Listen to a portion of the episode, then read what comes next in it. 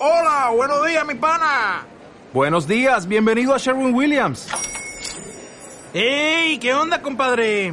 ¿Qué onda? Ya tengo lista la pintura que ordenaste en el ProPlus app. Con más de 6.000 representantes en nuestras tiendas listos para atenderte en tu idioma y beneficios para contratistas que encontrarás en aliadopro.com. En Sherwin Williams somos el aliado del PRO.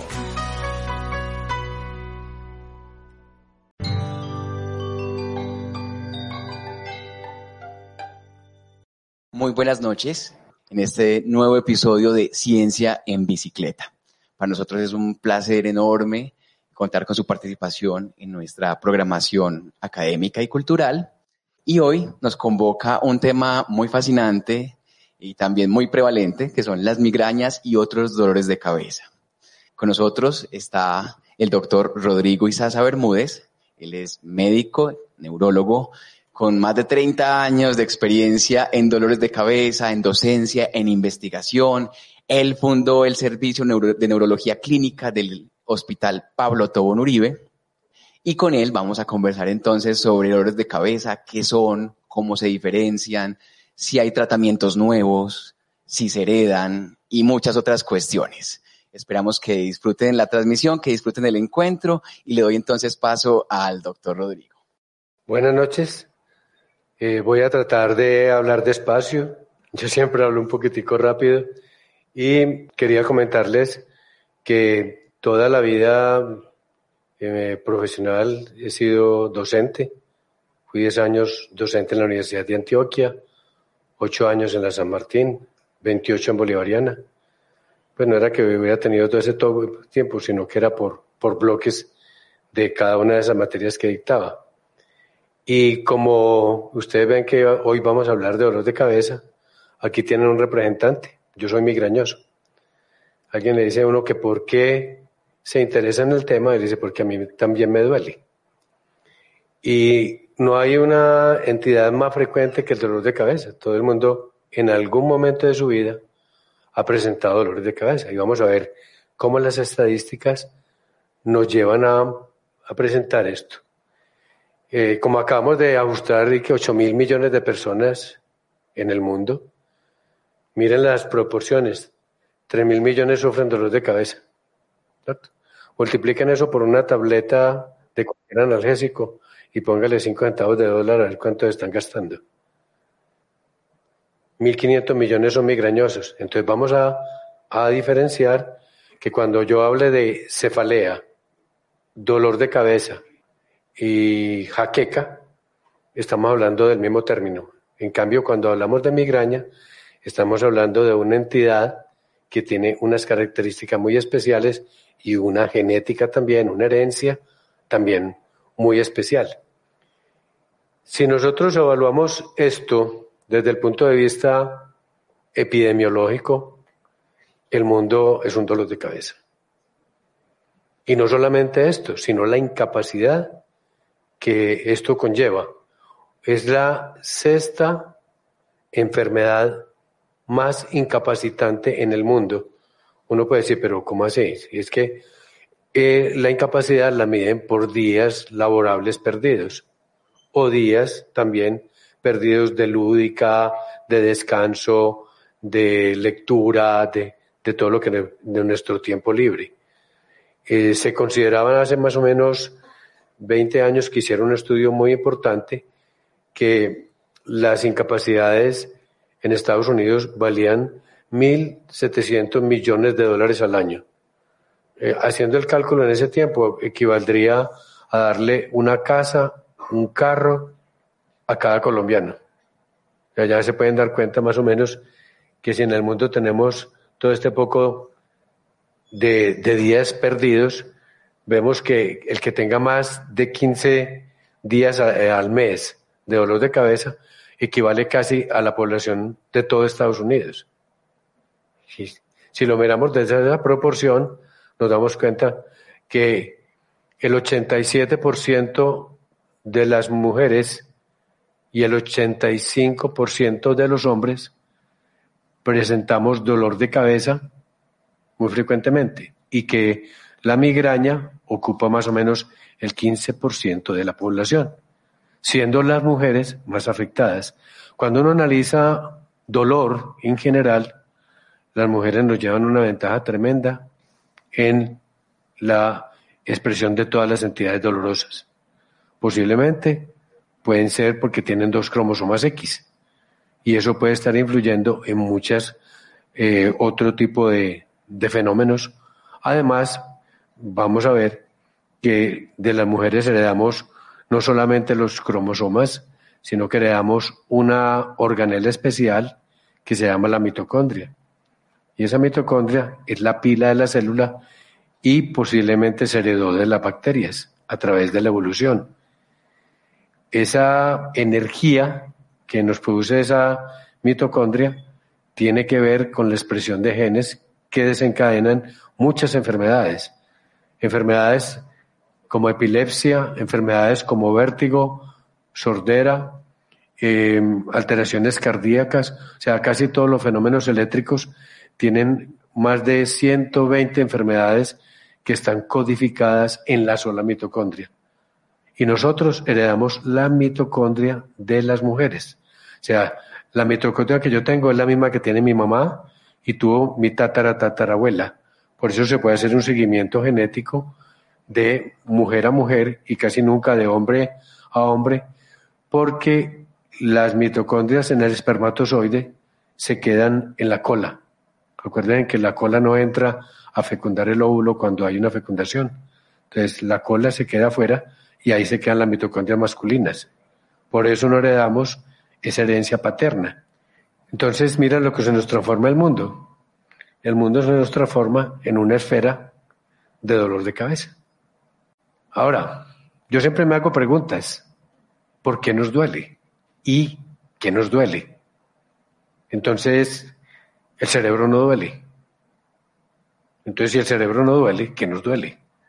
Entonces nos duele el cuero cabelludo, la piel del cuero cabelludo, los músculos que hay ahí en la cabeza, los vasos sanguíneos y las estructuras de los senos paranasales, los órganos de los sentidos, o sea, los ojos, los oídos. Mire que cuando nosotros tenemos una luz intensa, nos duele. Si nosotros tenemos un ruido intenso, nos duele. Si nosotros tenemos calor, sol que nos da en la cabeza, nos puede doler. A todo el mundo no le duele. Entonces hay que tener en cuenta que hay en los dolores no solamente hay unos factores desencadenantes, sino también que hay una predisposición desde el punto de vista genético. Y hablamos de genes, pero los genes también se modifican por los ambientes. Y vamos a ver qué tanto influyen los ambientes en la génesis o en la producción de muchas de estas enfermedades. Como ya sabemos que nos duele, entonces es fácil pensar, si tenemos un trauma que nos afecte los músculos, nos van a doler. Si estamos tensionando el músculo porque estamos leyendo, porque estamos en una postura completamente anormal, nos van a doler los músculos. Bueno, pero duelen los músculos afuera, y entonces ¿por qué duele adentro? Porque nosotros tenemos comunicaciones nerviosas que llevan información desde afuera hacia adentro y desde adentro hacia afuera. O sea que los estímulos dolorosos van y vienen y hay un nervio que es el principal nervio doloroso que se llama el nervio trigémino.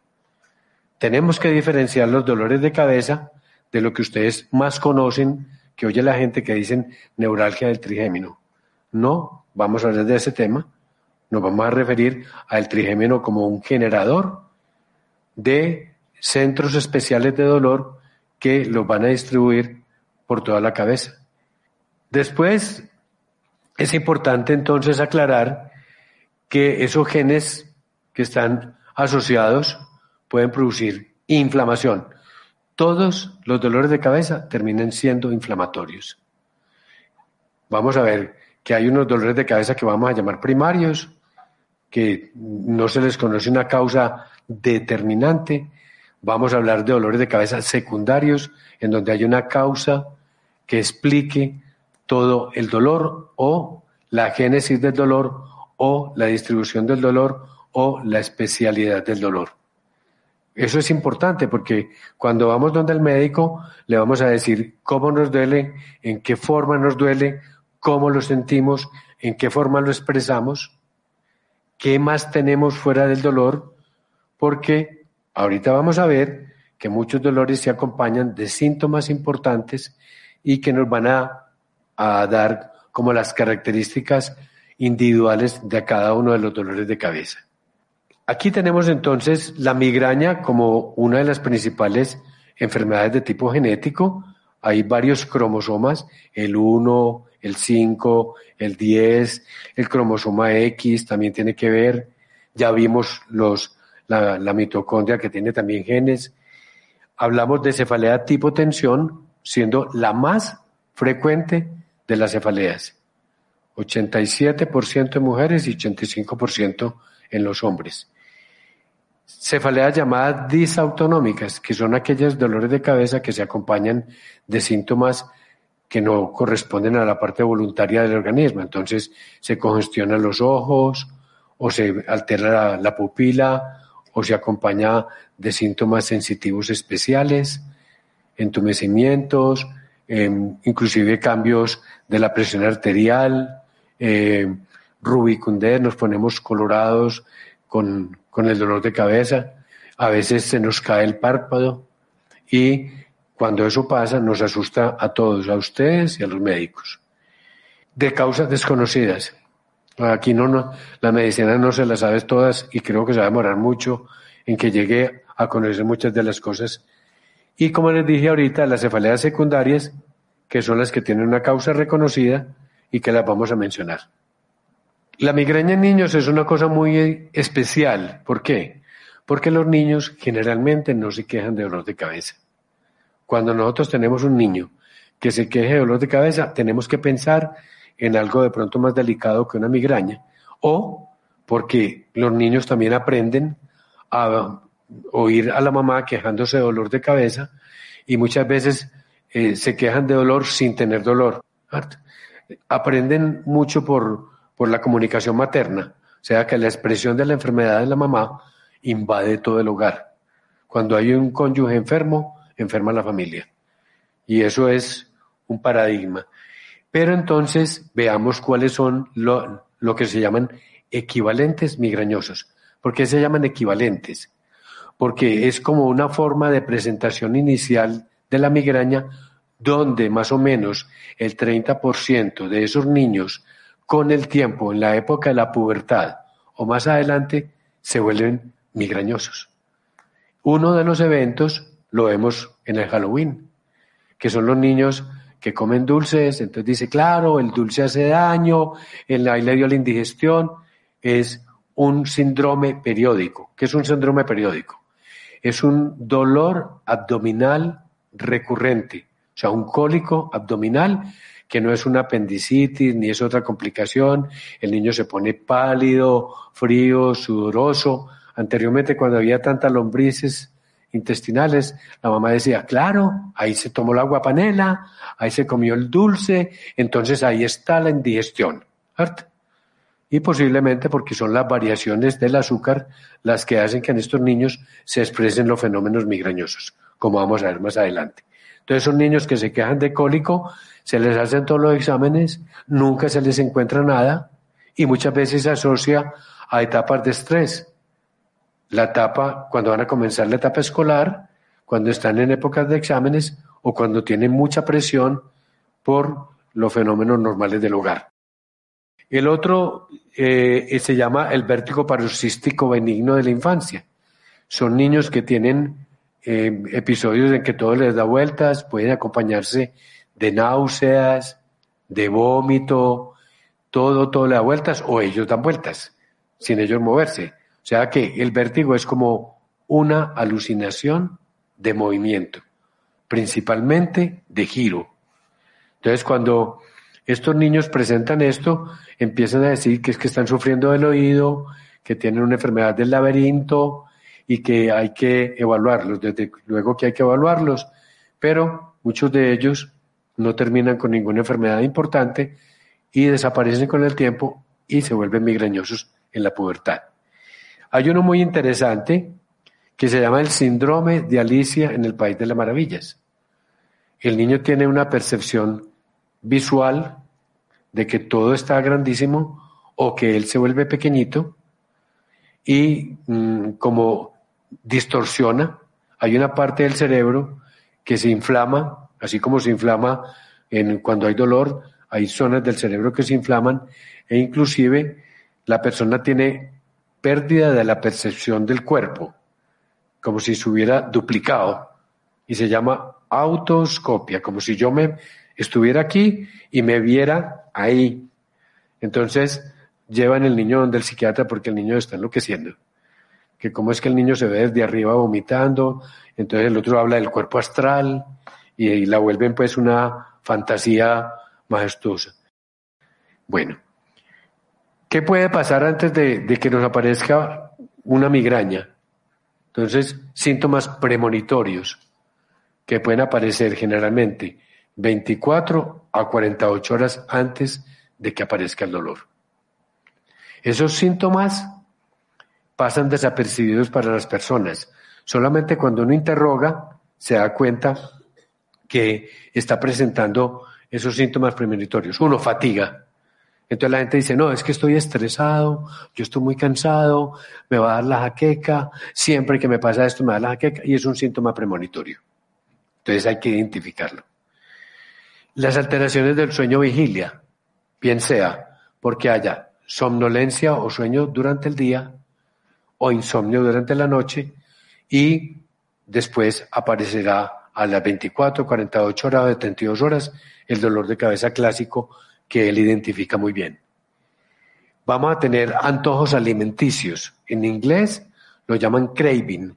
El antojo alimenticio es muy importante porque la gente asume que el antojo fue lo que le causó el dolor. Entonces le da por comer chocolate. El chocolate, ya, ya el chocolate lo pusieron, ya le echaron todo el veneno al chocolate. Entonces hay estudios muy serios donde el chocolate no produce dolor de cabeza. Ahorita les voy a hablar de eso. Entonces esos antojos pueden ser por cítricos, es el cerebro buscando energía cerebro está buscando energía. Entonces a esos antojos los va identificando la persona y los hace caer en cuenta el médico cuando tiene la experiencia suficiente para interrogar. Los bostezos se llaman síntomas hipotalámicos. Ahorita vamos a ver que en el cerebro hay una parte central que se llama el hipotálamo, que tiene que ver con el sueño, con el apetito, con la actividad sexual y con la vigilia y con las hormonas. Los cambios hormonales también. Hay personas que cuando le va a llegar el periodo empiezan a sentir una serie de síntomas que dicen me va a dar la migraña y hay desde luego migraña premenstrual, menstrual o postmenstrual. O sea, antes, durante y después. Y estos, estos dolores lo, y alteraciones de la temperatura, temperatura corporal, que cuando le ponen el termómetro no hay fiebre, porque si uno tiene un dolor de cabeza con fiebre, ya es una cosa para ponerle atención. Entonces mire que son síntomas previos que muchas personas se les olvida o no lo tienen en cuenta o nunca los han interrogado. Vamos a hablar entonces de la migraña con aura. Entonces, primero, la migraña es una entidad que tiene muchas características genéticas. Ya vimos que se hereda gran parte de la madre, gran parte del padre, muchas veces encontramos en familiares por línea materna y se sabe que esos genes que están involucrados tienen que ver con procesos inflamatorios en el cerebro y pueden dar otro tipo de síntomas. Vamos a ver entonces, el aura aparece más o menos, ya vemos el aura previa que fueron los síntomas premonitorios, antes del dolor. Ahorita estamos viendo unos síntomas que aparecen más o menos una hora antes de que aparezca el dolor. ¿Y cuáles son? Vamos a ver sensación de destellos luminosos. lo llamamos fotopsias, foto de luz, opsia de ojo. O sea, unos destellos como cuando uno entra del sol a la oscuridad. No son una pérdida completa visual, que eso es importante. O sea, son destellos luminosos o parches oscuros en el campo visual. Y se me borra una parte de, la, de lo que yo estoy viendo aquí. Entonces se me borran los de allá, se me borran los de acá, y casi que para donde uno mira, los parches aparecen. Y la gente lo llama que están viendo brillante, porque ven destellos de colores y rayas de colores. Y a veces ven las caras distorsionadas que se parecen a los cuadros de Picasso. De hecho, cuando ustedes revisan arte y migraña, da mucha dificultad, a menos que usted sea una persona muy versada en arte, diferenciar cuáles son del migrañoso y cuáles son de Picasso.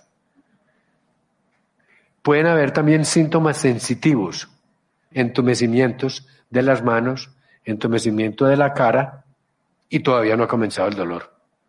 Puede haber alguna sensación de mareo, un poquitico de náuseas, inapetencia y después comienza el dolor clásico. Entonces, la característica del dolor puede, estamos en, la, en los prodromos, o sea, los síntomas previos, y después aparecen una serie de síntomas que pueden, sin desaparecer los destellos luminosos, comenzar el dolor pero la mayoría de las veces desaparecen todas esas cosas, la persona entra como en una calma muy cortica y empieza un dolor de características pulsátiles, como si tuviéramos el corazón en la cabeza. Es muy característico el dolor de cabeza en forma de pulso. ¿Por qué?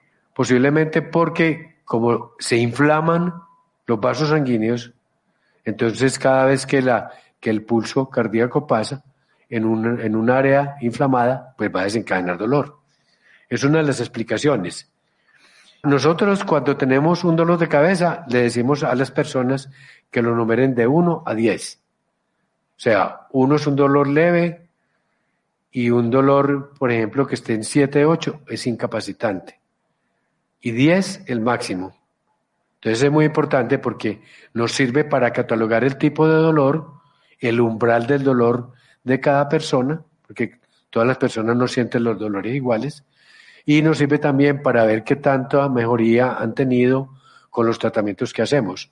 Doctor, ahorita el dolor, cuando usted me vio, lo tenía en 10, 7, 8, ahorita es un dolor de 6, pero hay que dejar claro que el dolor de la migraña es un dolor severo. No hay migrañitas chiquiticas, migrañotas. O sea, el dolor de cabeza es muy importante ahí saberlo medir.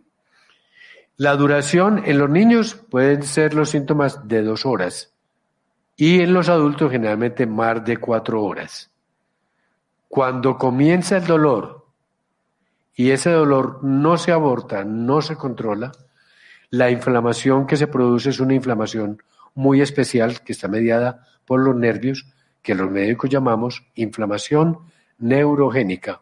O sea, producida por la estimulación nerviosa y dura entre 10 a 12 horas el dolor si nosotros no lo controlamos.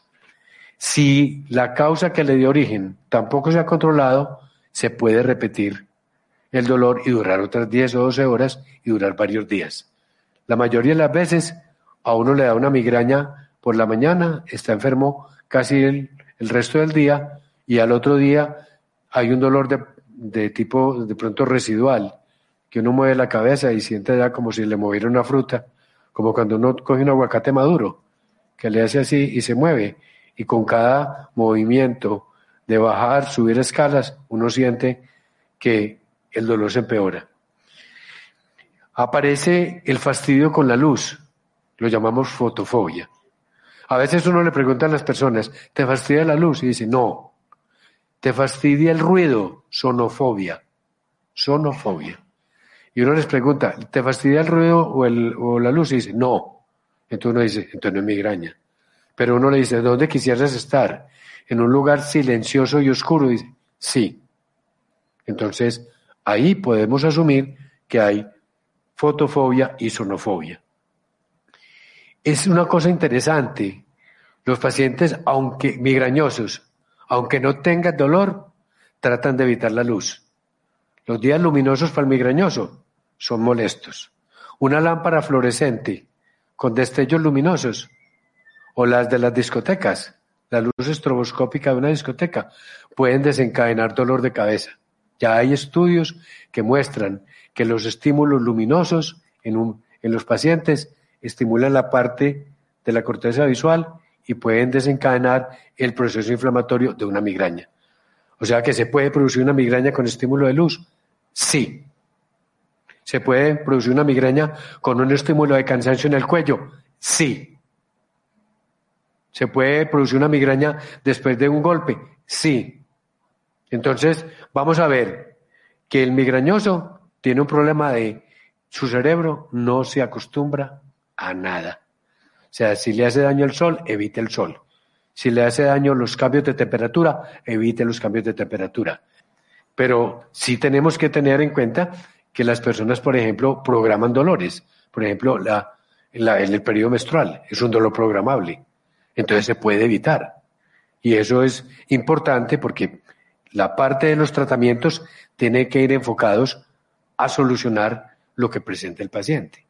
Ahora, como vamos a ver más tarde, es que el dolor de cabeza nos corresponde a los médicos orientar al paciente, educar al paciente, pero el paciente tiene que corresponder con un cambio de vida, porque el cerebro no lo podemos cambiar.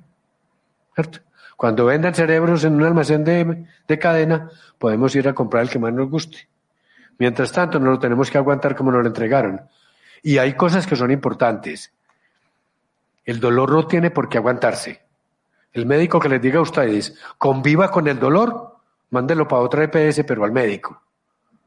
Porque no hay razón para que uno se acostumbre al dolor. Porque vamos a ver que el dolor deteriora. Los dolores crónicos deterioran.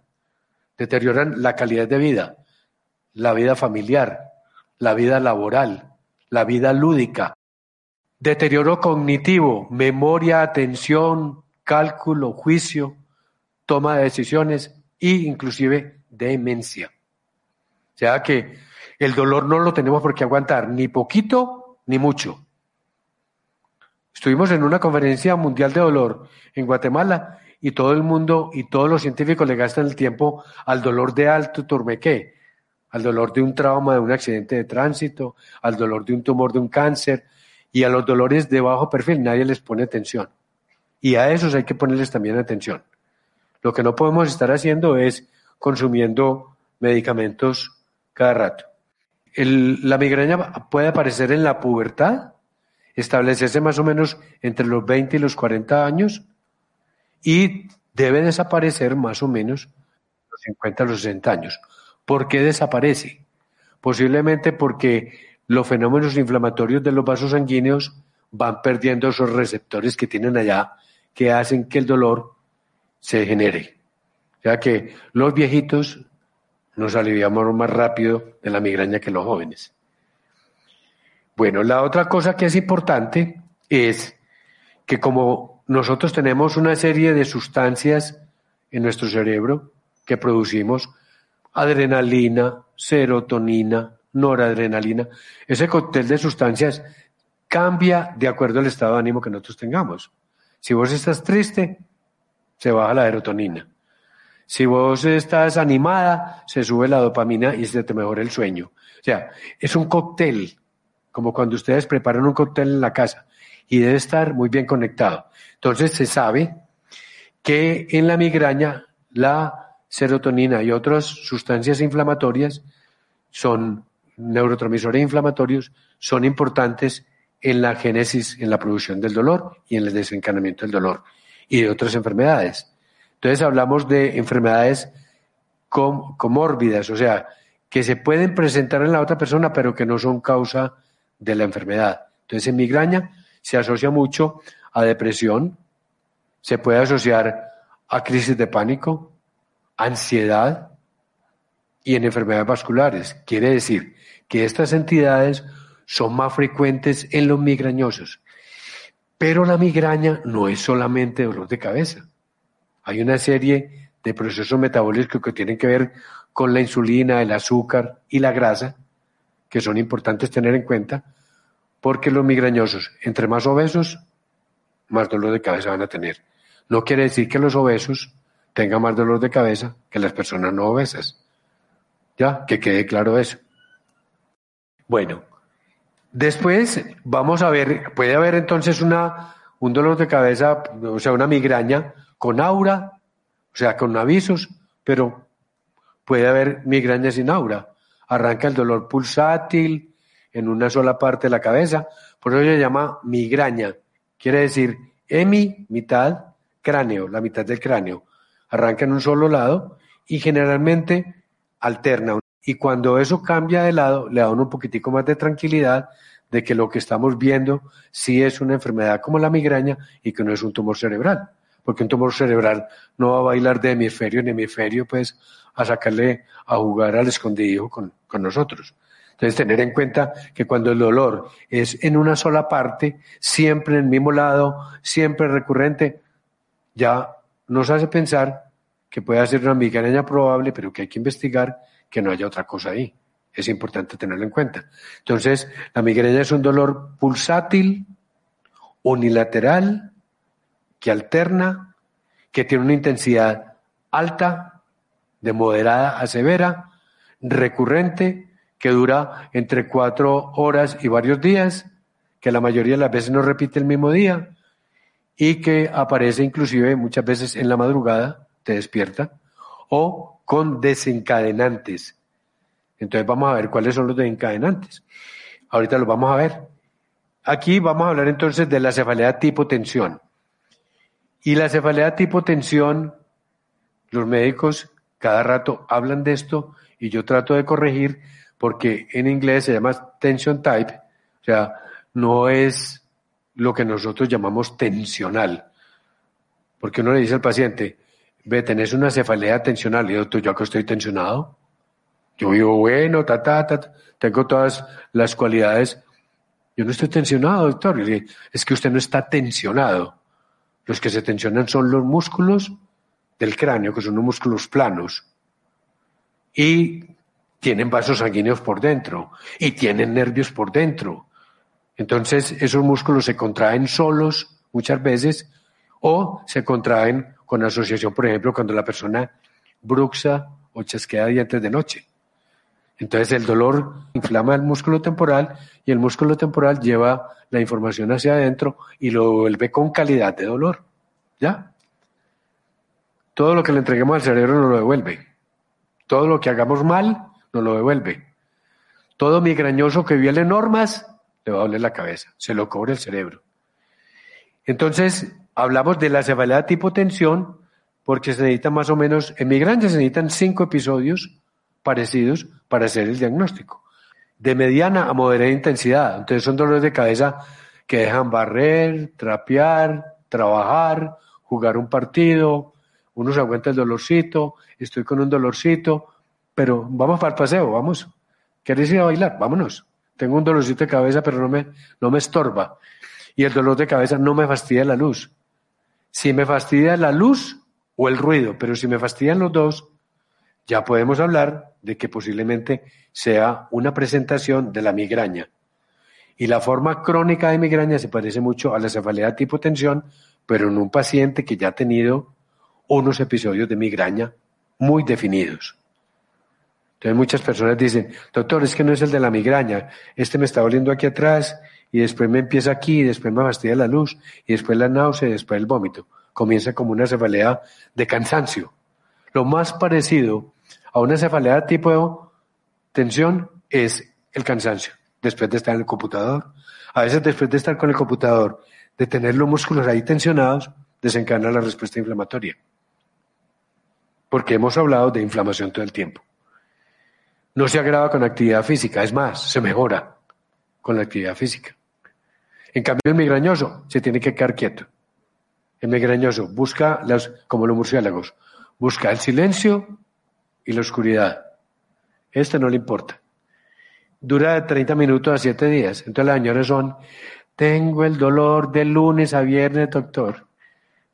Es el dolor de- del, bendito. Con el dolor me acuesto, con el dolor me levanto, pero me deja dormir. ¿Va? Entonces no me despierta. Miren que la migraña lo despierta uno en la madrugada y puede ser a cualquier hora del día.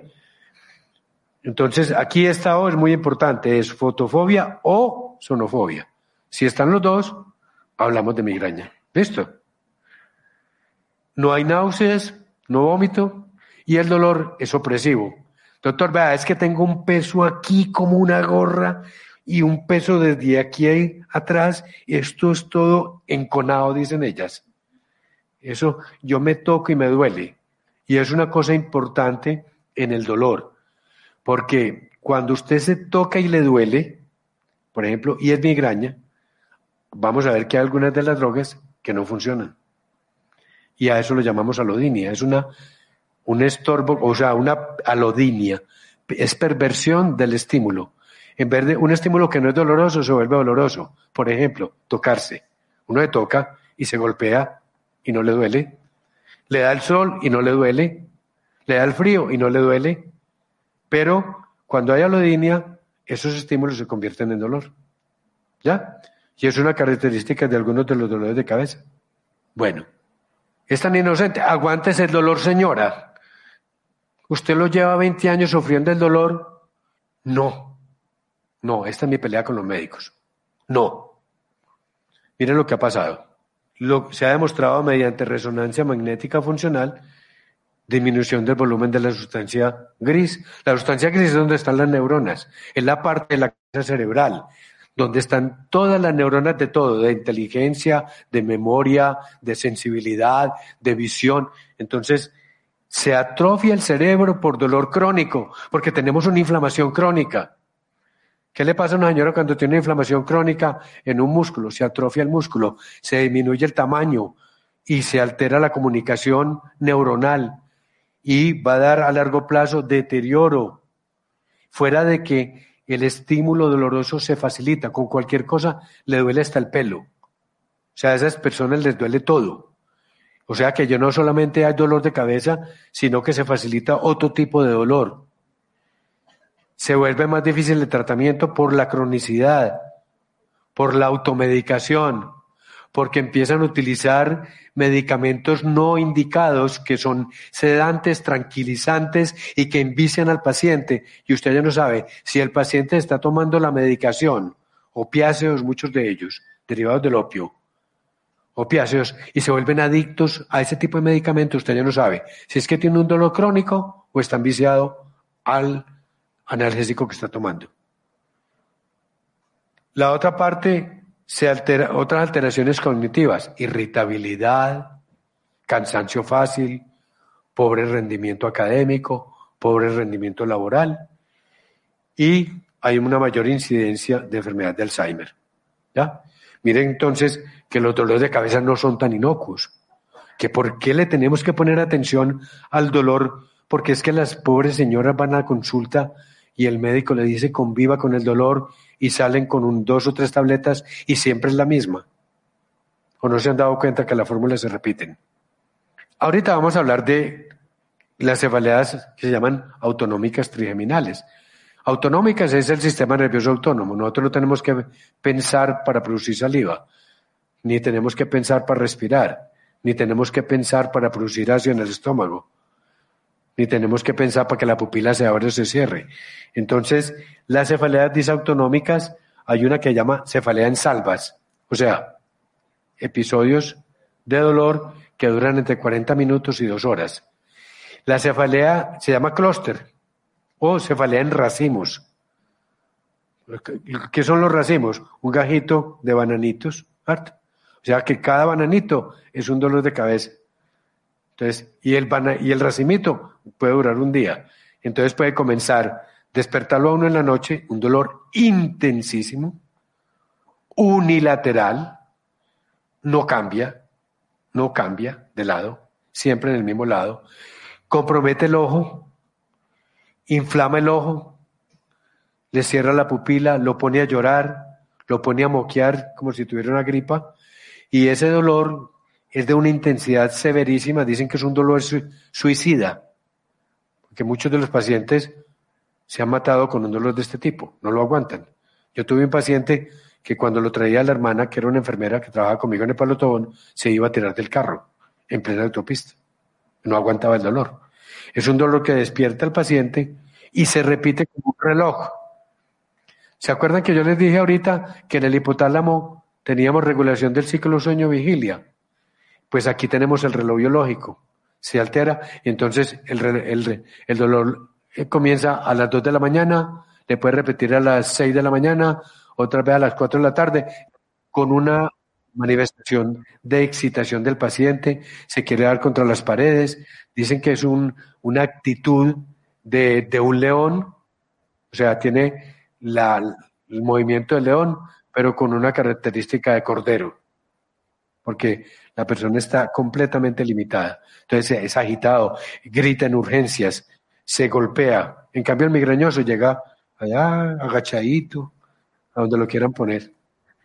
La hemicrania paroxística es muy parecida a la que vemos, es más de mujeres.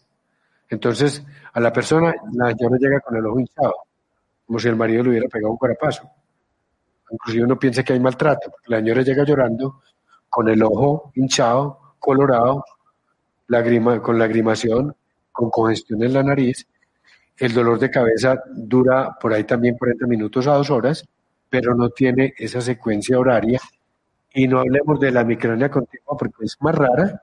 Es un dolor de cabeza que, como el nombre lo dice, continuo, es muy seguido, muy y no tiene esas características tan autonómicas de esto. Esto lo suelen confundir los médicos con neuralgias del trigémino. Las neuralgias del trigémino son dolores de muy corta duración, que es como, una, como si le tocaran a usted con un cable eléctrico y con zona del gatillo que dispara el dolor. Usted le toca y es como si tocar un cable pelado. Donde se toca le duele. Se va a bañar y le duele. Le caen las gotas de agua como si fueran agujas.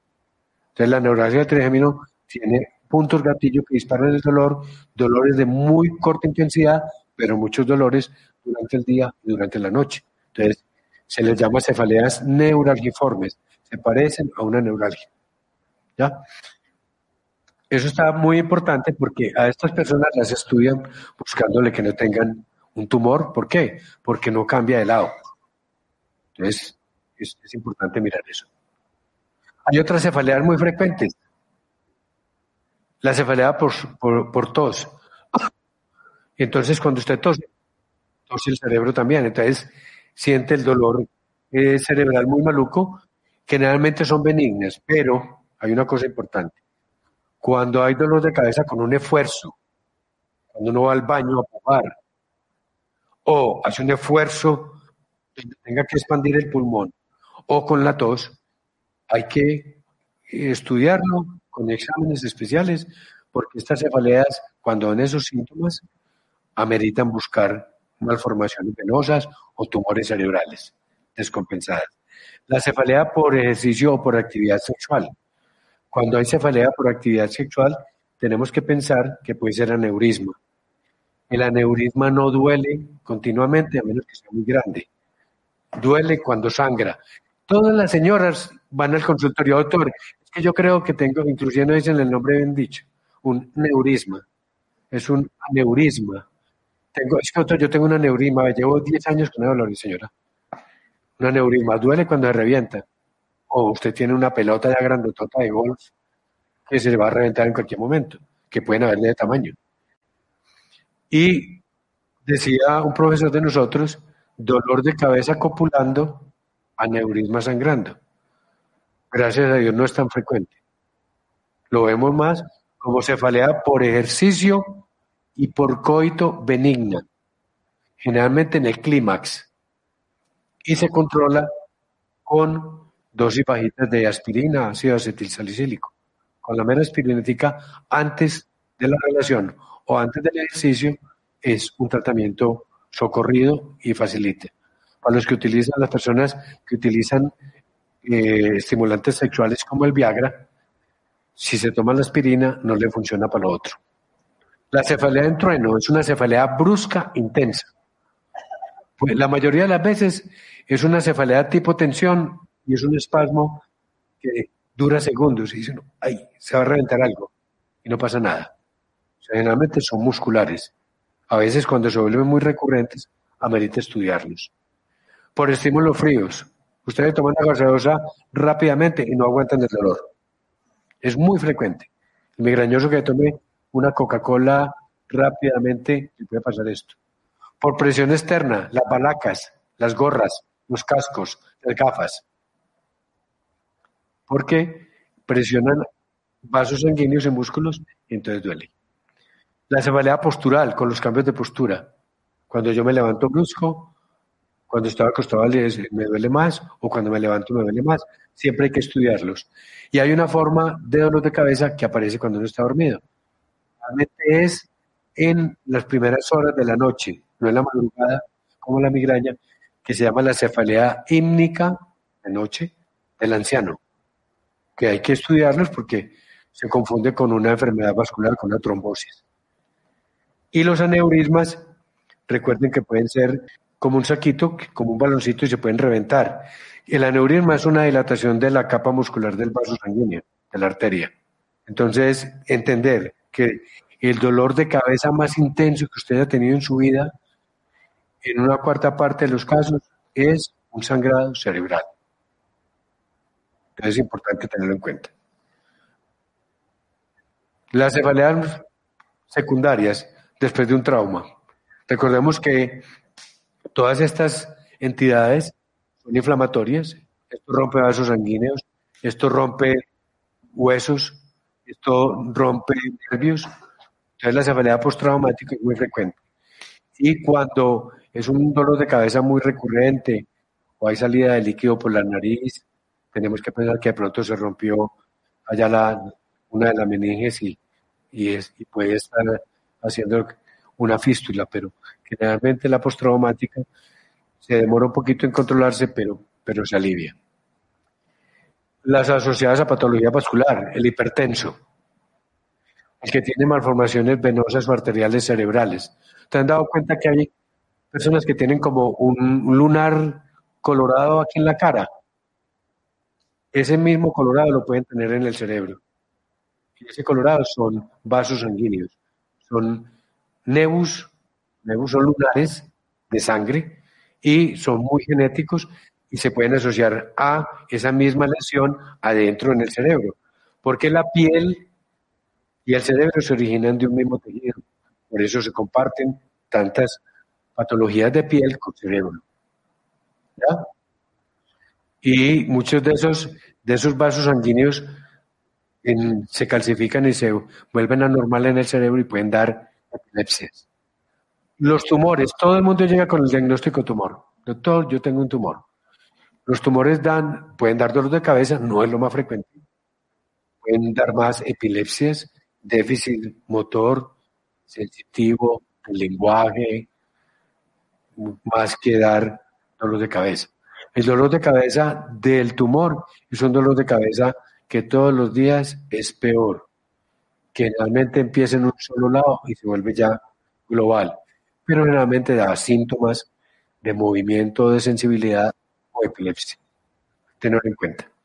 El dolor de cabeza, que es un guayabo, una resaca, pero es una supresión brusca del alcohol.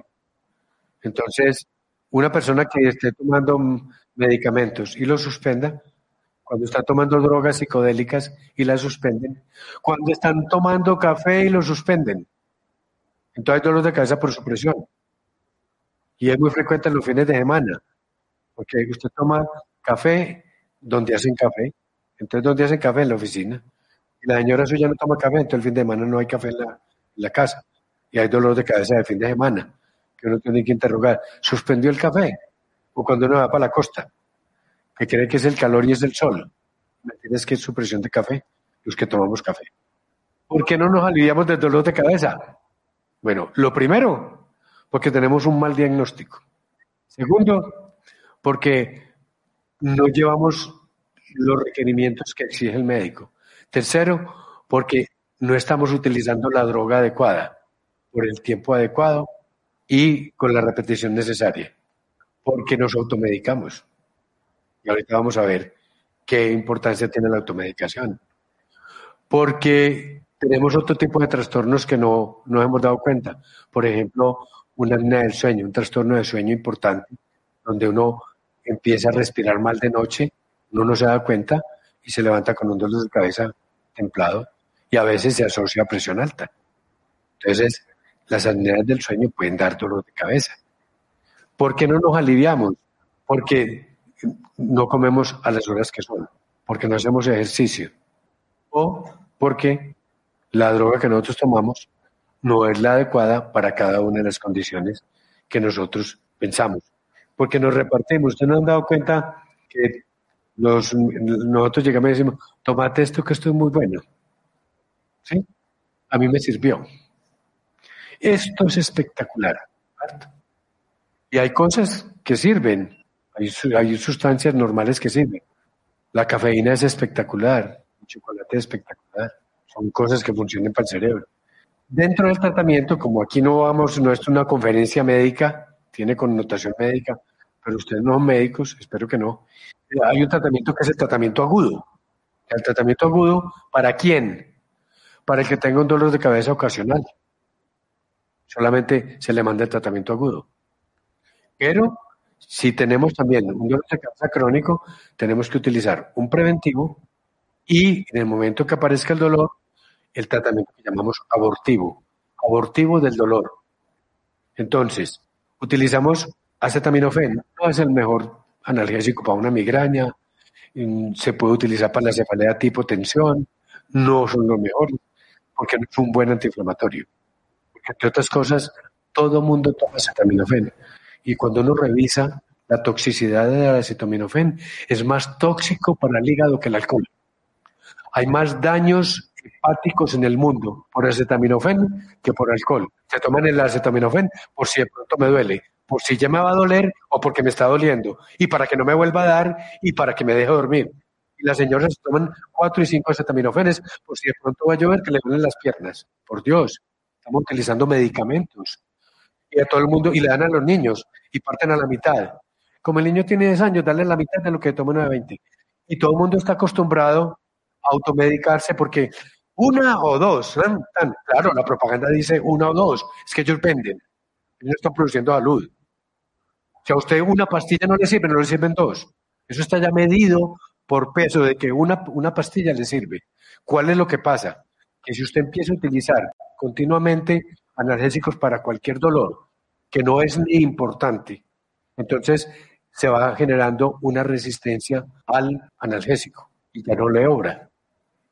Entonces, mire que el que toma más poquito le sirve más la medicación. Aspirina, ASA, es muy buena. Si es efervescente, mucho mejor. ¿Por qué? Porque cuando uno tiene una migraña, el estómago está quieto, hay atonía gástrica. Y por eso muchas veces, cuando la persona vomita, vomita las pastillas enteras, el estómago no está moviendo. Entonces, ahí es que tenemos la segunda opción. Siempre una droga antiemética, no solamente para que controle el vómito, sino para que aumente el vaciamiento del estómago y la droga se absorba donde se debe absorber, que es en el duodeno. Después del estómago sigue el duodeno, ahí se absorben. Entonces, cuando usted se toma una, aspirina efervescente, por las paredes del estómago se absorbe la medicación. De cualquiera de estos funcionan. La producción es muy bueno. Lo que pasa es que va como en calidad. Hay alcoholes, hay vinos muy buenos y hay vinos muy malucos, y hay vinos muy finos, y hay vinos muy ordinarios. Entonces, hay drogas de laboratorios malos. Ah, que compren con estándares, sí, pero ustedes se van a dar cuenta que hay un poco de secretos en los medicamentos que le dan cierta especificidad y una calidad en la absorción, en la digestión y en la rapidez de acción de los medicamentos. Todos estos sirven, o sea que uno dice, ¿cuál es el que más me sirve? Y el antemético, que puede ser metoclopramida, que puede dar una sensación muy aburrida a algunas personas, da una sensación de desespero, una sensación de maluquera, dice, yo soy alérgico a la, al placil. que es la metoclopramida. No, lo que pasa es que eso es un fenómeno distónico, que se llama así distónico, que da una sensación de desespero muy aburridora y es en ciertas personas. Y no es alergia. Y en esas personas se utiliza otro antiemético que es un poquitico más caro, que se llama ondansetron. Las nuevas drogas son los tritanes, llevamos casi 20 años con ellos. Sumatriptan es el más conocido. Venía inyectable Aquí, el, comercio de los medicamentos va de la oferta y la demanda. Entonces, funciona muy bien mientras los exhiben y después empiezan a quitarlos. Venían ampollas subcutáneas, ya vienen gotas, vienen tabletas. El naratriptán, que se ha utilizado mucho para las migrañas del, periodo menstrual porque es más lento para actuar. Y el sumatriptán no sirve en la fase de aura, cuando tenemos las chispitas y los cocullitos ni el aratriptán ni el sumatriptán sirven. Por eso muchas veces no les sirven. ¿Por qué no fallan los tratamientos? Porque lo utilizamos cuando no son. O utilizamos el medicamento que en un momento determinado no sirve. El solmitriptán venía en spray nasal, entró la pandemia, se desapareció del mercado, excelente droga. El risatriptán también es otra droga buena. Estas drogas, estas, sumatriptán y naratriptán, no se pueden utilizar entonces en la fase de aura. ¿Ya? Y viene la combinación de sumatriptán naproxeno, que es muy bueno, porque tiene, eh, estos triptanes tienen la ventaja de que controlan la inflamación neurogénica. ¿Ya? No sirve para cualquier inflamación. No son analgésicos siquiera. No hacen parte de los analgésicos. Pero tienen una especificidad, sobre todo para migraña. Si una señora con, que se toma una de estas drogas para una cefalea tipo tensión, no le va a servir. Si tiene otro tipo de dolor de cabeza, por ejemplo, en, la cefalea en salvas, sirven estos, y a veces a doble dosis. Y hay que combinar estos y otro tipo de análisis. O sea, es el médico el que debe manejar todo este proceso. ¿Cuándo hacemos tratamiento preventivo? Cuando tenemos más de un dolor al mes incapacitante o cuando tenemos más de cuatro dolores al mes utilizamos preventivos. Entonces utilizamos las drogas que se utilizan para bajar la presión. Propanolol, atenolol, nebivolol. Estas droguitas tienen efectos colaterales, el pulso bajo, pueden bajar la presión. Entonces una persona que tenga una presión bajita, uno no le va a dar un preventivo de estos, porque se te va a caer al suelo, porque le va a dar un síncope, porque se va a desmayar, porque le va a dar una bradicardia, porque le puede dar una arritmia importante. Entonces, saber, el médico sabe a quién le manda antidepresivos, ah, droga psiquiátrica. cuando uno le manda a alguien un antidepresivo, doctor, me va a mandar droga psiquiátrica. ¿Y quién le dijo a usted que había droga psiquiátrica? Hay pacientes psiquiátricos. Y siempre les pongo el ejemplo del martillo. Un martillo sirve de arma, sirve para clavar, sirve de pisar papeles, sirve de plomada, para, para trancar una puerta. O sea, los médicos utilizamos porque estamos mejorando una serie de neurotransmisores que están bajitos en los migrañosos. Entonces, la mitriptilina que sube, la serotonina, la trazodona mejora el sueño, el escitalopram sirve como ansiolítico y previene dolor de cabeza. Todas las drogas que se utilizan para prevención de dolor de cabeza, si usted lee en el Bademecum y al doctor Google, hablan con el doctor Google, todas producen dolor de cabeza. Entonces, ¿por qué sirven? Sirven porque son a dosis adecuadas bajo condiciones específicas de cada persona. Entonces es importante ver que hay una individualidad en la presentación del dolor. Utilizamos anticonvulsivantes. Doctor, pero ¿por qué está utilizando si eso lo tomaba mi hermano que era epiléptico? Hombre, estas drogas, estos neutralizan, son, son neurotransmisores inhibitorios, bajan esos umbrales importantes. El topiramato es encantador porque no dejan cortar las mujeres. Entonces, les fascina. El, topiramato da unos calambres en las manos como efecto colateral, pero no dejan cortar, entonces es preferida por, por todas las mujeres. Y eh, la gabapentina también da sueñito y es buena. El ácido valproico en mujeres no, porque altera el ciclo menstrual, tumba el cabello y estas droguitas caen pesadas para el estómago, pero son muy buenas. O sea, cuando uno las necesita hay que usarlas porque todo el mundo no se mejora con lo mismo. Otros, la flunaricina, que se utiliza mucho para vértigo, flunaricina, puede dar un poquitico de depresión en algunas personas, entonces saber a quién se lo mandan. El litio, que el carbonato de litio que se utiliza para enfermedad maníaca, también lo utilizamos para algunas formas de dolor de cabeza y podemos utilizar inclusive acupuntura. ¿Lo dejamos para quién? Para los pacientes que están en embarazo, que no le queremos mandar medicamentos por el riesgo del bebé. Entonces, y sirve. ¿Qué hace la acupuntura? Aumenta morfina natural endorfinas.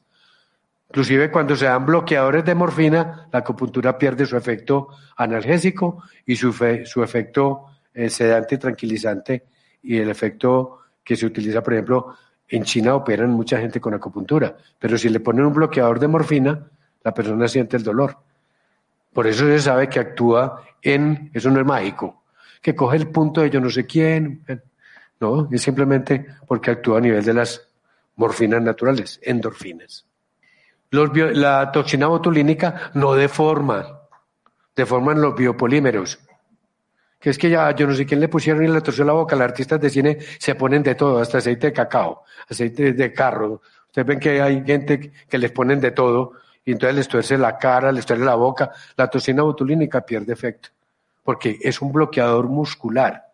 Entonces lo ponemos en la frente en estos músculos temporales, atrás, y se pone unas dosis adecuadas, porque no pueden poner, si se pone muy cerquita, puede tumbar el párpado tres meses, que es el efecto más o menos que dura, entonces hay que saberlo poner, no lo pone todo el mundo. Es costoso, pero eh, económicamente es, eh, es mejor. La gente gasta un poquitico más de plata, pero pasan más tiempo aliviados. Los, biológicos son nuevos. Los anticuerpos monoclonales los utilizamos para migrañas crónicas que hayan tenido tres tratamientos fallidos bien hechos. Tratamientos fallidos bien hechos. Y que ya le hayan puesto toxina botulínica y que no le haya servido. ¿Por qué? Porque una toxina botulínica, 200 unidades de toxina botulínica valen por ahí 800 mil pesos. Pero un biológico puede valer 2 millones de pesos al mes. Y son ampollas que se ponen mensualmente. Estos son los, los que están en este momento en el mercado. Erenumab, Fremanesumab. Son nuevos, son costosos, se están aplicando y para los pacientes que tienen pues esa especialidad. ¿Qué nos pasa? Hay dolor de cabeza por abuso de analgésicos. ¿Por qué? Porque nosotros tenemos receptores de dolor y cada vez que utilizamos analgésicos se van aumentando receptores de dolor y de otros neurotransmisores. Entonces cada vez se necesita más para conseguir la misma respuesta. Y cuando el organismo detecta que hay analgésicos, no produce la morfina natural. ¿Para qué va a producir morfina natural si usted está tomando eh, analgésicos? No, el cuerpo no la produce. Entonces esas personas están disminuidas en su morfina natural y les duele todo.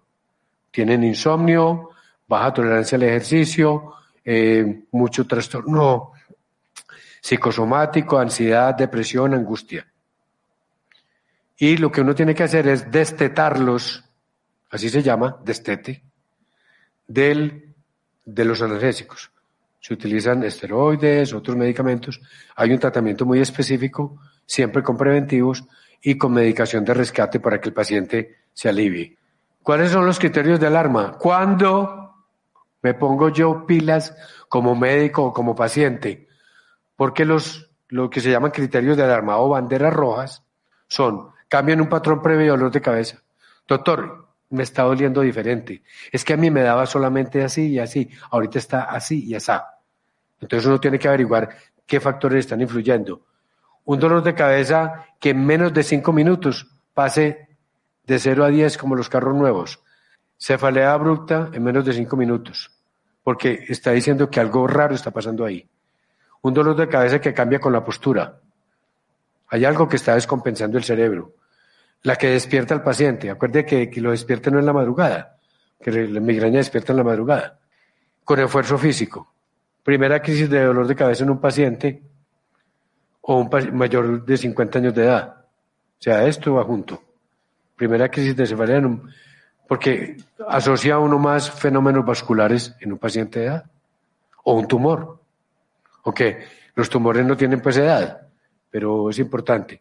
O antecedentes neurológicos de trauma porque puede haber un hematoma que esté comprimiendo el cerebro, un coágulo de sangre. Convulsiones o tumores o antecedente de malignidad. Una persona que tenga un tratamiento de un cáncer de seno, de un cáncer de estómago y después aparezca un dolor. Historia de infección HIV.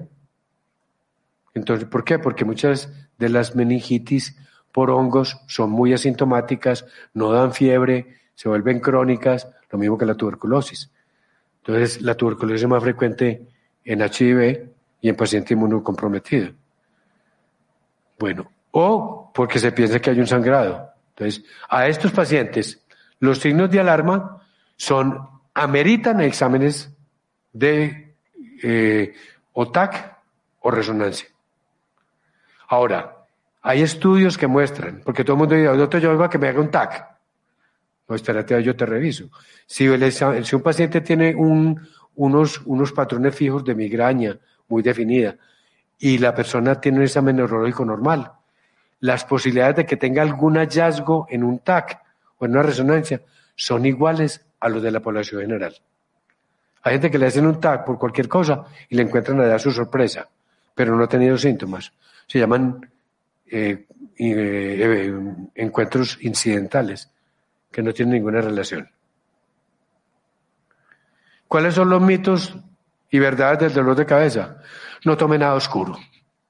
Todo lo que es negro es dañino, ¿harto? El diablo es negro, los pensamientos malos son oscuros, ¿harto? Entonces, hay una corriente racista de la medicina que todo lo oscuro hace daño. Y entonces usted hay médicos que le dicen, ni Coca-Cola, ni té, ni vino, ni cerveza, nada. Ni café, ni chocolate, nada que sea oscuro. ¿Harto? Y empiezan después por lo blanco.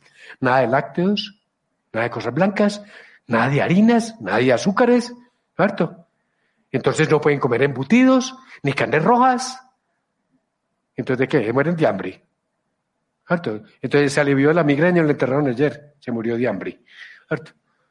Entonces hay una serie de mitos tontos que inclusive los, las cosas que ustedes creen que les dan dolor de cabeza, se necesitan cinco episodios que usted relacione con un evento para poderlo relacionar con el dolor de cabeza.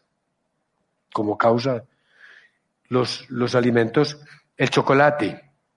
Hay estudios que muestran que el chocolate, que el café, más de ocho tazas de café, hay un estudio en Escandinavia, en los países nórdicos de Europa, que toman café, nosotros no tomamos café, nosotros tomamos agua mugre, de juagadura, de pasilla, ¿sí? Eso es lo que nosotros tomamos de café. Apenas estamos empezando a tomar café de bueno porque ya hay café de, origen. Pero aquí no tomamos café. Alcohol y vino, sí. El alcohol baja, hay una cosa importante. Cuando se baja la glicemia sin ser hipoglicemia, el migrañoso no tiene hipoglicemia, sino que cuando la glicemia baja casi a un nivel casi por debajo, sin ser hipoglicemia, cercano a lo bajo, desencadena la respuesta inflamatoria, porque falta energía para el cerebro. Acordémonos que la mitocondria producía energía y que la energía del cerebro la necesita el azúcar. Entonces, el alcohol baja el azúcar. Pasa que si uno se vuelve alcohólico, después le puede dar una diabetes, pero generalmente el alcohol es más. En policlínica cada año se morían dos o tres niños en diciembre que les daban un aguardiente, el papá les daba un aguardiente, morían convulsionando de hipoglicemia. ¿Sabes que si el niño ya está perraquito, ya es, y le daban un aguardiente, el niño moría convulsionando, hipoglicemias. Esos desmayos no son hipoglicemias, los que presenta la gente por ahí. Las hipoglicemias son muy graves. El ayuno, ojo, el migrañoso no puede ser ayuno. Tiene que mantener una dieta fraccionada. Dormir mucho o dormir muy poquito desencadena dolor de cabeza. Hay cosas que sí se relacionan y otras que no se relacionan con dolor. ¿Qué tenemos que modificar? Cuando el paciente llega a la consulta, yo siempre le digo, va a tener que cambiar de paradigma. Yo no sé si lo haces o no lo haces, pero te voy a decir, uno, te levantas y te tomas un café con azúcar. ¡Azúcar! Sí, azúcar, ese veneno que llaman azúcar. Cerebro, las cifras más bajas de azúcar están cuando usted levanta. Ese veneno que llaman azúcar es indispensable para el cerebro. Ahora, va la diferencia del tipo de azúcar. Un tinto con agua panela, ¿y qué? ¿Qué problema hay? Nadie se va a morir de diabetes porque tome un tinto por la mañana con agua panela. El desayuno.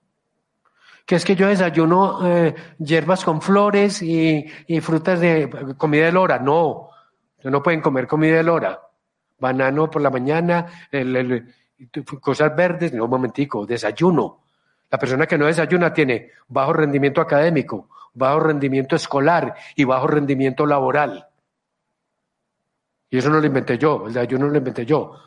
Y cuando usted le echa el azúcar a la primera alimentación, baja la grelina, que es la hormona del hambre, entonces disminuye el hambre. Ejercicio.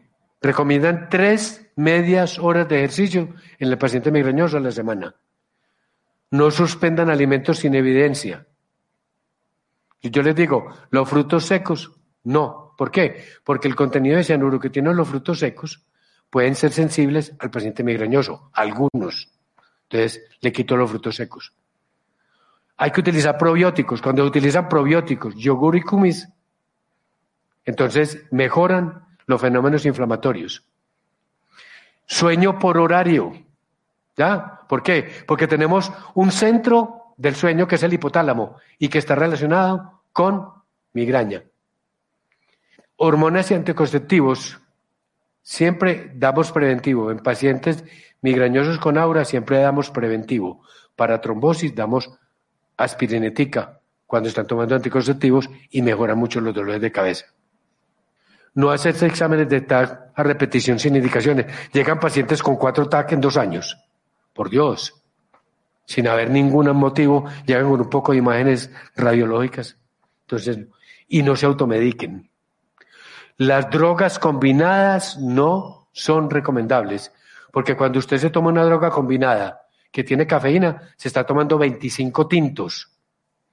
Y cuando se toman tres son 75 tintos. Y cuando usted al otro día no se las toma, hace supresión, dolor de cabeza por supresión de cafeína. Entonces hay señoras que toman cuatro y cinco de a dos, harto. Se toman 150 tintos al día. Y al otro día están quedando dolor de cabeza. Inclusive a algunos de mis pacientes les tengo que mandar por cafeína a Estados Unidos para irles bajando los niveles de cafeína que son responsables del dolor que se vuelve crónico. Esto era lo que les tenía para hoy. Si hay alguna pregunta, las hacemos aquí. Tenemos una que nos llegó por YouTube que dice que si el nimodipino sirve como tratamiento preventivo. Sí, eh, hay una cosa con el nimodipino. El nimodipino dio mucho auge al principio y, y después hicieron un estudio en donde se demostró que el nimodipino producía más dolor de cabeza, sobre todo en pacientes migrañosos. Entonces se dejó para el paciente que tenía migraña vestibular, que es una migraña asociada a vértigo. Entonces ahí tiene una funcionalidad muy bien el nimodipino. Eh, es muy socorrido. A algunas personas les sirve para el estudio que los, lo sacó del mercado, un estudio que no demostró utilidad. Bueno, buenas noches. Con respecto al tema, me pareció muy interesante y me surgen dos preguntas. Una con respecto al vértigo, no sé si sea un mito, pero normalmente se dice que está relacionado con el tema del equilibrio y especialmente con las personas que somos sordas, que hemos perdido la audición. No sé si eso tenga relación directa o es un mito. Y la segunda pregunta eh, está relacionada con que hay personas sordas pues que nacen, pierden la audición por alguna situación específica y empiezan a sufrir de migraña. Entonces no sé si eso está directamente relacionado con esa condición. Y, bueno, también algo que, que, me pasa a mí y es que a veces duermo ocho o siete horas eh, pues normal en la noche y después del almuerzo duermo, no sé, 15 minutos, eh, pues que es lo que me han dicho que está bien y cuando me levanto tengo dolor de cabeza. Eh, entonces, mm, no sé, no siempre tengo ese dolor de cabeza, pero sí es a veces. Y, y, también pues yo sufro como de alergia en las mañanas y a veces me genera también mucho dolor de cabeza. Entonces, no sé pues si eso tenga relación. Gracias. Hay una cosa importante con respecto, mire que el vértigo se relaciona mucho con dolor de cabeza. En el niño, el vértigo paroxístico benigno de la infancia. Y se ha demostrado que las personas que han sufrido de migraña, cuando dejan de presentar el dolor, pueden presentar episodios de vértigo, de, de vértigo recurrente benigno. O sea, porque el fenómeno inflamatorio que sucede en la meninges y que produce dolor, también se produce en el oído interno, en una, forma, en una parte del cerebro del oído que llama la estría vascularis. O sea, el fenómeno inflamatorio es el mismo. Ahora, no hay una relación entre hipoacusia y dolor de cabeza. O sea, el hipoacúsico o la persona que no tenga eh, audición no tiene por qué preocuparse, tiene el mismo perfil que una persona. Ahora, hay una cosa que cuando se daña el oído, el equilibrio lo hace el laberinto y muchos de los daños del oído pueden estar asociados a episodios de desequilibrio. Pero también tenemos que tener en cuenta que el, oído se va acostumbrando y el cerebro se va acostumbrando y parte del equilibrio lo maneja el cerebelo. Entonces, tener en cuenta que el cerebelo es el que al fin y al cabo modera esa, esa forma de equilibrio. Con respecto a la, a la, a la siesta, hay personas que la siesta les da dolor de cabeza. Y hay que tener en cuenta también la cantidad de alimento que tomaste antes de acostarte. Porque muchas veces la sobrecarga, la grasa, una sobrecarga alimenticia también puede estar, la distensión del, del estómago se asocia a dolor de cabeza. Recuerden la propaganda que hacía uno de los productos. Comiste demasiado y es porque la distensión del estómago desencadena por un nervio que llama nervio vago respuestas inflamatorias a nivel cerebral. Hay personas que la mera gastritis le puede dar dolor de cabeza. Entonces, tener en cuenta eso, porque la siesta se recomienda en personas que duermen bien. Porque la persona que duerma mal no debe hacer siesta. Ay, qué pena. Eh, no voy a repetir, sino que quería agregar algo con eso que me respondes. Y es posible que una persona quede sorda debido a la migraña o, que, por ejemplo, la persona sorda diga, no, es que yo quedé sordo eh, y, esa migraña me afecta en relación con eso. O afecte la audición por alguna razón que esté relacionada. Hay fenómenos vasculares asociados a sordera súbita, pero no, y hay fenómenos eh, vasculares asociados a migraña, pero no hay una relación importante entre sordera súbita y aparición de la enfermedad. Muchas gracias por permitirme participar. Estoy creo que aprendiendo también alrededor de este tema. Y en, eh, en, mi caso particular, desde los ocho años, manifiesto pues esta situación de migraña y lo que hago es eh, una solución mecánica que es apretarme la cabeza con un cordón o una tela y eso ayuda a que baje un poco la intensidad.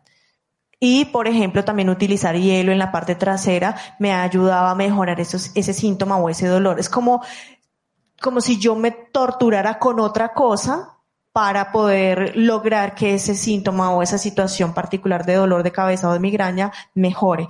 Eh, eh, bajar esos niveles de intensidad. ¿Está bien hacer eso? ¿Está mal? Está muy interesante. Cuando se disminuye un poquitico el flujo sanguíneo, eh, a nivel del temporal, las mamás utilizaban un vendaje de vinagre. El vinagre pues se convierte como en un alcohol vasodilatador y eh, mejora. En algunas personas cuando tienen el dolor lo hacían. La, cuestión fría ni crea que es descubrimiento de ella. Los egipcios utilizaban unos cocodrilos de barro que como el barro recoge humedad, entonces lo ponían el barro en el agua si ustedes se dan cuenta, una matera mojada conserva la humedad y se colocaban el cocodrilo aquí arriba y lo amarraban con una venda. Y ahí hay imágenes de cocodrilos que utilizaban para este tratamiento. El hielo atrás, en esa parte de ahí, bloquea dos nerviecitos que llaman los nervios occipitales de Arnold, tiene el nombre de un señor, Arnold, y es responsable de toda esta zona de dolor hacia acá. ¿Ya? Y se comunica con el trigémino. Entonces se puede bloquear con hielo. Nunca le ponga hielo en la cara, porque el hielo, hay, hay parálisis facial por frío. Entonces no se recomienda ponerse hielo en esta parte de acá de la cara. Atrás no hay ningún problema. Y es socorrido y se utiliza. y es efectivo. O sea que lo que ella descubrió ya lo habían descubierto los egipcios. Con cocodrilo y todo, no levantó el cocodrilo. Hay otra cosa que se utiliza mucho, es el jengibre. Jengibre, ginger.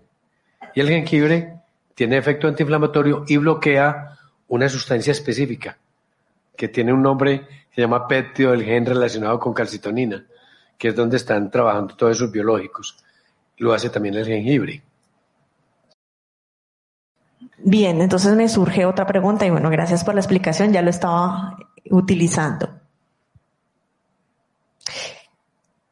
Con relación a lo que estaba mencionando anteriormente, el, la ejecución de este método, apretar, o sea, por sí solo funciona para mejorar estos síntomas, lo comparo con lo comparo con cuando uno va en una vía, en un carro, en un automóvil y siente que tal vez esas curvas le están afectando como para el equilibrio, para tener una sensación normal o natural de, quietud, pero ah, se ayuda con apretar la cabeza para tener una, visión nítida o concentrada de la vía. Hay una cosa que se llama cinetosis.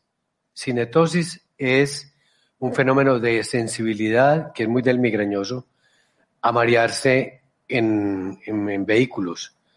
Porque el mareo se produce por la, por la parte visual, el punto de fijación de los ojos va cambiando entonces va produciendo estímulos y la parte del oído está muy pegada a la parte de la audición en el cerebro. Entonces el oído también se está moviendo los líquidos en el oído, las piedrecitas en el oído, que llaman otolitos, y desencadena el vértigo por, eh, por movimiento. Y es, y es más frecuente en el migrañoso que en las personas normales.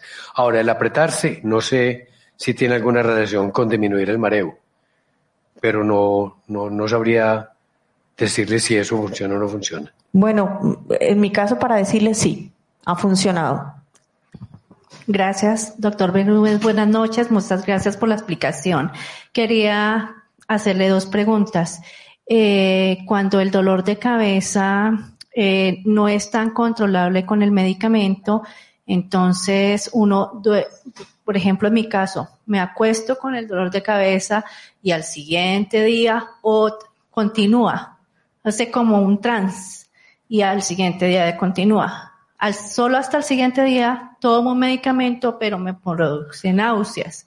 Entonces es la razón por la cual no tomo medicamento al acostarme, sino como al comenzar el día. Nosotros, nosotros hablamos de estatus migrañoso cuando el dolor de cabeza dura varios días inclusive, con periodos libres de dolor hasta de cuatro horas.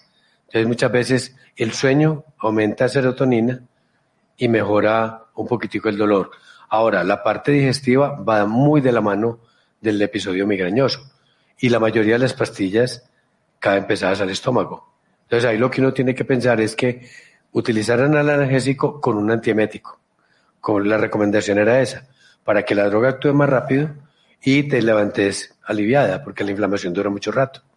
Ah, perfecto, muchas gracias. Y la otra pregunta que tenía es, cuando hay dolores de cabeza introspectivos, eh, duran un poco más o menos de no más de cinco minutos, pasa, pero enseguida siente borrachera. Y queda la borrachera como un periodo de 20 o 30 minutos. ¿Eso se considera cefalea, migraña? No, no, no, esa cefalea es muy, es más muscular, que tipo tensión. Haces el espasmo brusco y te das Y hay una cuestión que es muy importante. Cuando uno disminuye los movimientos por dolor, hay mucho mareo que eso es importante saberlo. Cuando les ponemos un cuello ortopédico a los pacientes por un latigazo, cuando los quitamos, hacen este movimiento y él mismo se marea, porque hay sensores de equilibrio. Mire, los ojos van para el mismo lado para donde va el oído. Uno nunca mira al revés. Entonces, el espasmo muscular disminuye los movimientos y puede haber mareo por eso. Y a veces hay mucho mareo y puede haber acúfenos pitidos en el oído con dolor de cabeza en ese mismo sitio cuando la persona de noche bruxa y aprieta un solo lado más que el otro. Normalmente uno aprieta más un lado Y ese lado es muy característico porque es el lado del pitido, es el lado del inicio del dolor por la mañana aquí, se toca y cuando abran la boca duele o cuando se tocan aquí duele. Ahí hay que pensar en bruxismo que puede ser un desencadenante de dolor de cabeza. Muchas gracias. Yo pienso que cumplimos los objetivos de hoy, tenerlos entretenidos con esto, aprender un poquitico. Yo aprendo mucho de ustedes. Hoy aprendí otra cosa nueva y quiero convidarlos a que mm, vuelvan esto una rutina, no se automediquen, no le manden medicamentos a nadie. Y traten de analizar que cada dolor de cabeza tiene individualidad. Muchas gracias.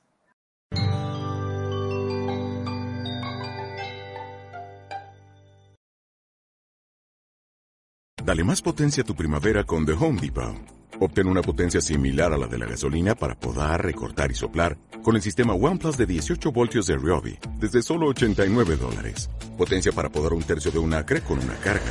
Potencia para recortar el césped que dura hasta dos horas. Y fuerza de soplado de 110 millas por hora. Todo con una batería intercambiable. Llévate el sistema inalámbrico OnePlus de 18 voltios de Ryobi. Solo en The Home Depot. Haces más. Logras más.